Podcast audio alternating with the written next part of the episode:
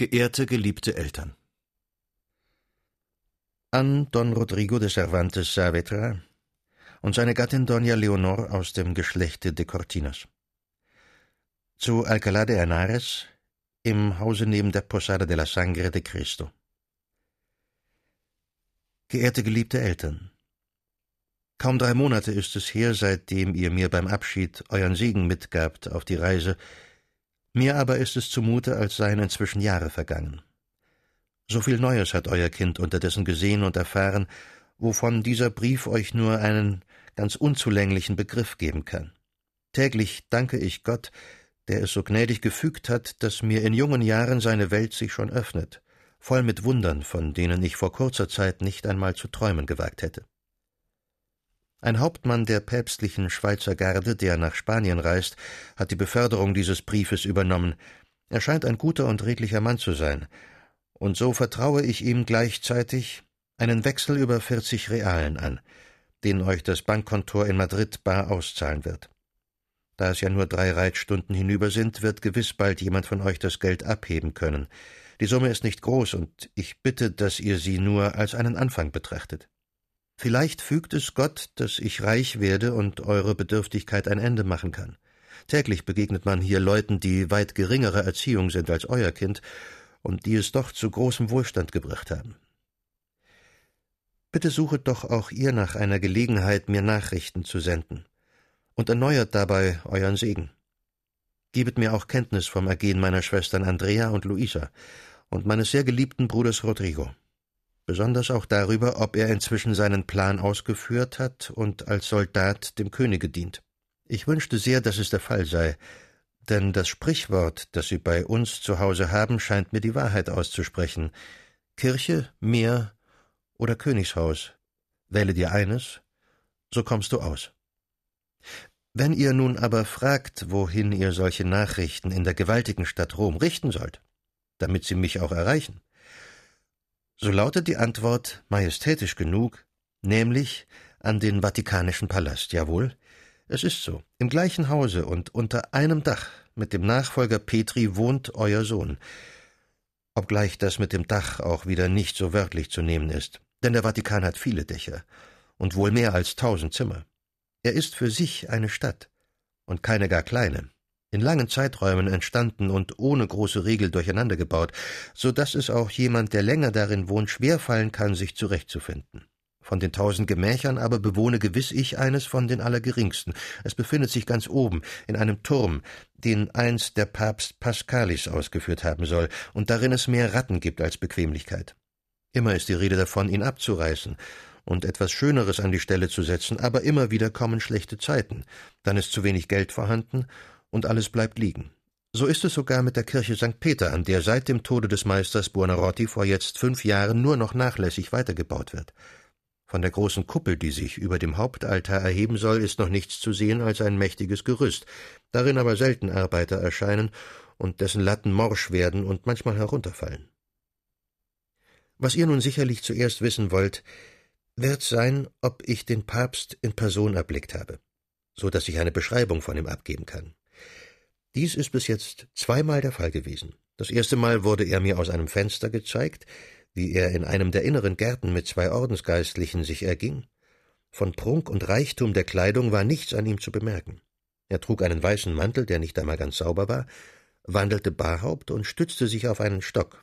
Er ist ein Greis von vielleicht 65 Jahren, völlig kahl, mit langem, schneeweißem Bart, augenscheinlich sehr mager, und von furchteinflößendem Ausdruck. Man sieht gleich, dass mit ihm nicht zu spaßen ist und dass die Verteidigung unseres heiligen Glaubens bei ihm in guten Händen ruht. Bei keiner Sitzung der Inquisition soll er fehlen.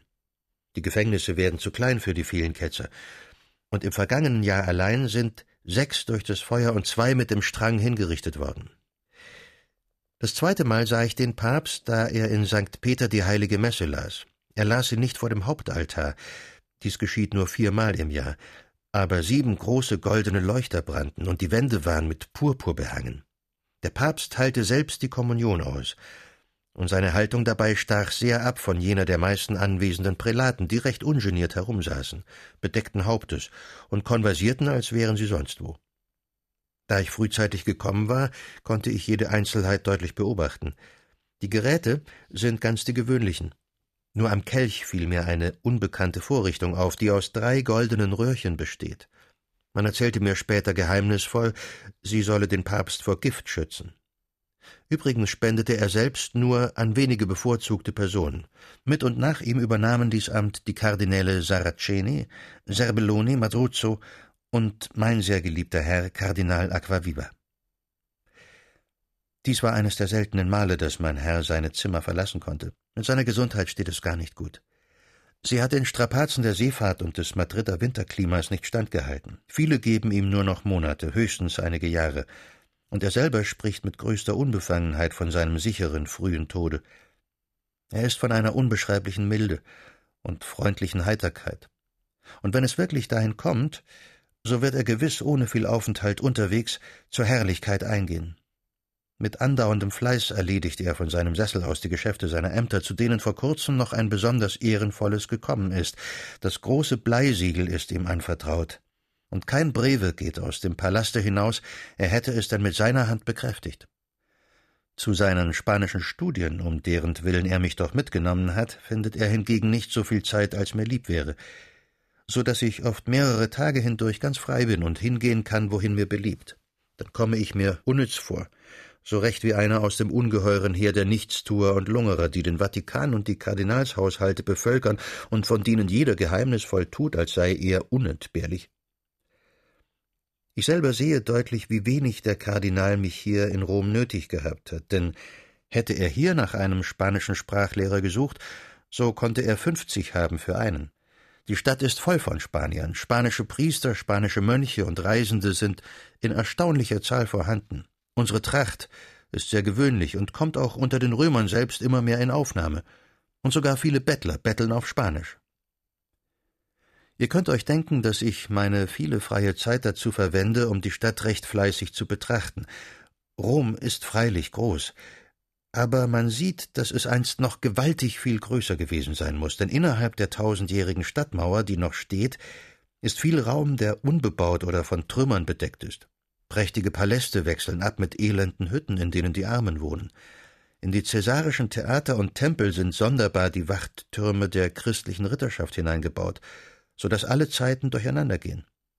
Auf Schritt und Tritt sieht man, wie blutig zu allen Zeiten hier gekämpft worden ist. In manchen älteren Häusern sind aus Gründen der Verteidigung gar keine Treppen, und man lässt sich aus den Fenstern an Seilen herunter.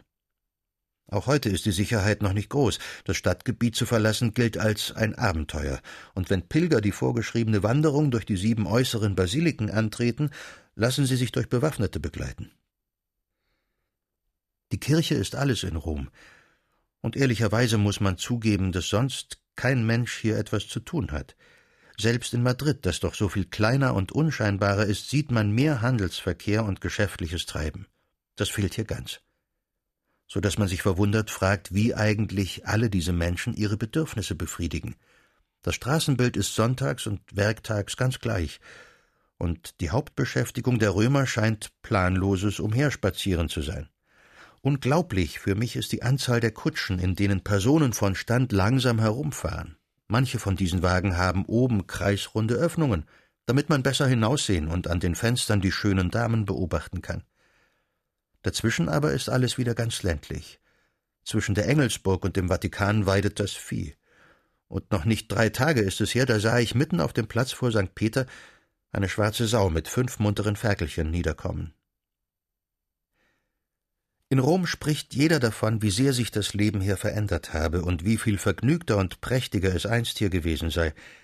Seitdem in Trient die versammelten Väter ihre strengen Beschlüsse gefasst haben, und besonders unter dem jetzigen Papst, ist alles frömmer und einfacher geworden. Selbst die Karnevalslustbarkeiten, die sich sonst über Wochen erstreckten, hat man auf wenige Tage eingeschränkt. Was ich davon sah, habe ich kindisch gefunden. Hauptsächlich wurden Wettrennen veranstaltet, und zwar sehr seltsamen Charakters. Die Bewerber liefen völlig nackt einher, angefeuert von der Menge. Einmal war es ein Wettlauf von Kindern, dann einer von ganz alten Männern und schließlich einer von langbärtigen Juden, der Anlass zu viel Gelächter gab. Es ist aber wohl zu verstehen, dass der Heilige Vater in ernsten Zeiten Ausgelassenheit und lärmendes Vergnügen nicht gerne sieht. Zu groß sind seine Sorgen um die Sache unseres Glaubens. Wie man hört, bereitet sich der Sultan wieder zum Angriff vor, und sein nächstes Ziel ist die Insel Zypern, die den Venezianern gehört und in jenem Teil des Meeres das letzte Bollwerk der Christenheit ist. Von entsetzlichen Gräueln ist die Rede, die die Ungläubigen an christlichen Gefangenen verüben, die in ihre Hand fallen.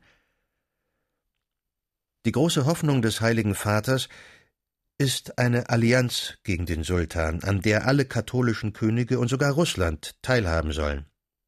Die Verhandlungen scheinen zu stocken. Aber Krieg liegt in der Luft. Und mit jeder Woche erblickt man in den römischen Straßen mehr Männer von kühnem militärischem Aussehen, die hier zusammenströmen. Kommt es soweit, so mag ja wohl auch unser Rodrigo an diesen verdienstlichen Kämpfen teilnehmen. Und manchmal ist mir, als müsste ich ihn um das Teil beneiden, das er erwählt hat. Diesen Brief habe ich nicht ohne Hast in der Nacht geschrieben, denn mit dem frühesten verlässt der schweizerische Hauptmann schon die Stadt. Verzeiht also, wenn ich Wichtiges und Zufälliges ohne viel Wahl zusammengefügt habe. Von ganzem Herzen wünsche ich euch Gesundheit und Sorglosigkeit und bitte Gott innig, dass er euch in seinen gnädigen Schutz nehmen möge. In Dankbarkeit und kindlicher Liebe küsse ich eure Hände.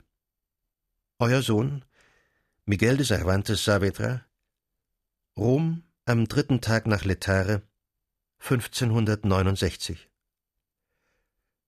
Wenn jemand von euch nach Madrid geht, um den Wechsel zu beheben, tut mir die Liebe, an der Calle de Francos bei dem Buchhändler Pablo de Leon vorzusprechen und euch nach dem Verkauf meines Schäfergedichts Philena zu erkundigen, dessen Vertrieb er übernommen hat. Ihr wisst, dass mehrere Kenner es gelobt haben. Miguel